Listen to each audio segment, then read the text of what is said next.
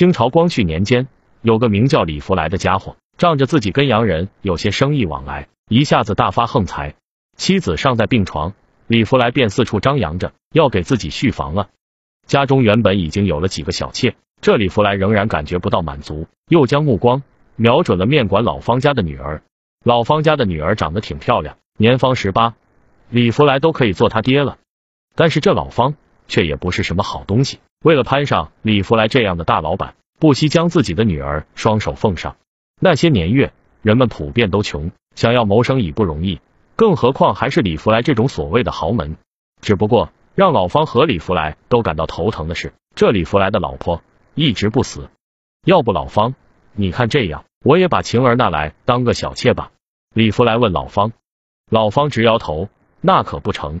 我老方怎么说也是个生意人，在这地方认识我的人也不止一个两个。我这女儿可是正儿八经的黄花闺女，若是给你做小，我这老脸往哪搁？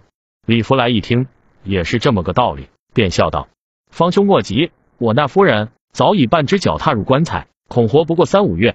等她死了，我李某马上将你家晴儿明媒正娶。好，既然如此，为了避免夜长梦多，你我可暗自提前将婚事准备准备。”就这样，老婆还没死，李福来和老方已经在筹备婚事了。果然不出所料，李福来的妻子病情越来越重。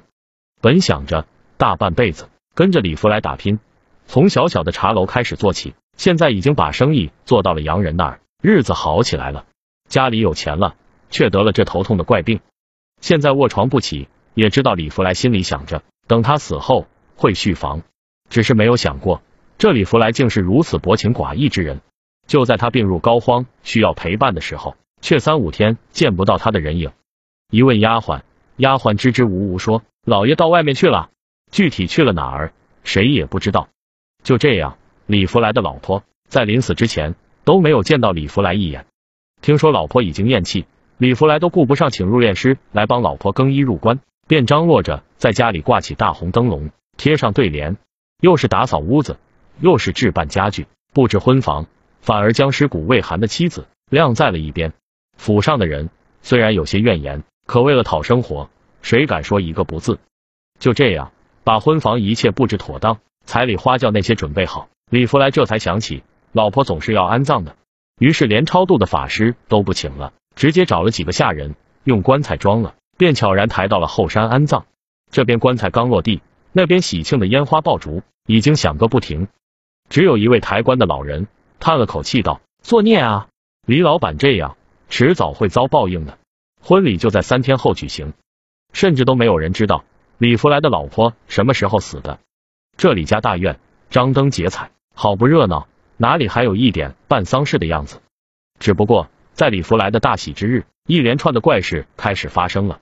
首先是原本阳光明媚的天气，突然乌云密布，接着狂风暴雨便下了下来。还伴随着电闪雷鸣，那闪电一道道直接击在李福来家的院子里，将一棵树都劈成了两半。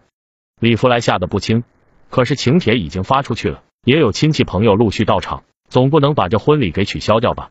好在李福来的宅院比较大，暴雨之下虽有些恐怖，但却不影响酒席的摆设。人们聚在大堂，正准备吃席，没想到屋子外面来了一百多个陌生人，这些陌生人全都坐在一起，不说话。脸色煞白，也不苟言笑，就静静等着上菜。李福来吓得不轻，还以为是老方那边的亲戚呢。方兄，你平日里都结交了些什么朋友？怎么一个个阴阳怪气的？李福来举着酒杯过去向老方敬酒，老方心里也在犯嘀咕，刚想着这些人莫不是那东洋鬼子？李福来生意做得大，跟外国人有生意往来，有这么一群外国佬过来吃席也很正常，大家言语不同。不说话也在情理之中，可李福来这一问，把老方也给搞懵了。福来兄，这些人难道不是你府上的朋友？我哪有这样的朋友？带我过去问问。李福来拉着老方，两人仗着酒劲，来到这群人的面前。李福来笑问：“各位打哪来？”那群人中有一个白面书生模样的人说：“远道而来，路途疲乏，听闻李老板财大气粗，过来讨杯喜酒喝。李老板总不会赶咱们走吧？”李福来听了，心里不爽。可今天是他的大喜日子，又能怎样？当下笑道：“不差这一口吃喝，各位能来参加我李某人的婚礼，感激不尽。各位请便。那群人都坐了，等酒水饭菜上来，却有人说：“这什么酒，跟马尿一样难喝，还不如我们自己取些井水来酿。”说罢，有两人站起来，到外面的井里冒雨，打了两桶水上来。又有人从桌子上拿了白酒，倒在水里，又有人往里面撒了些米饭。这样的酒水喝着才带劲。那些人自己取来碗。将酒水分发下去，一个个笑呵呵的喝着。旁边的老方却看得愤怒，对李福来说：“这些人好生过分，活人哪有这样的喝法？这哪是酒，分明就是祭祀用的水饭。莫非这群人是你家娘子那边的亲戚？”李福来看了一圈，只摇头：“娘家人一个都没有，我看不像。”这时厨子端了菜饭上来，那些人又说：“这米饭不是这么剩的，要倒过来，用筷子插在中间。”对了，就是这样。我们喜欢吃这样的米饭。老方一看，脸色都吓绿了。这竟然是棺材前供奉的倒头饭，这下还得了？李福来生气了，带了一群人过来。各位是来找茬的吧？那群人纷纷起身说：“李老板不舍得我们吃这口饭，那咱们就走了，后会有期。”说罢，一群人突然消失不见。有鬼，闹鬼了！刹那间，婚礼现场闹成一片。那李福来更是直接吓晕过去。等他醒过来，老方已经领着女儿回去了。这李家大半天都能闹鬼，这门婚事不要也罢。李福来呢？之后老婆没娶成，精神状态却越来越差，隔三差五就要往家里请法师来捉鬼。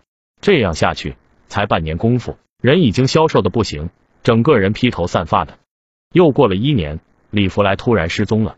大概半年后，有人从李家的水井里将其尸骨打捞上来，最终。李福来还是跟他老婆葬在了一起。从那以后，这李家大院也不再闹鬼了。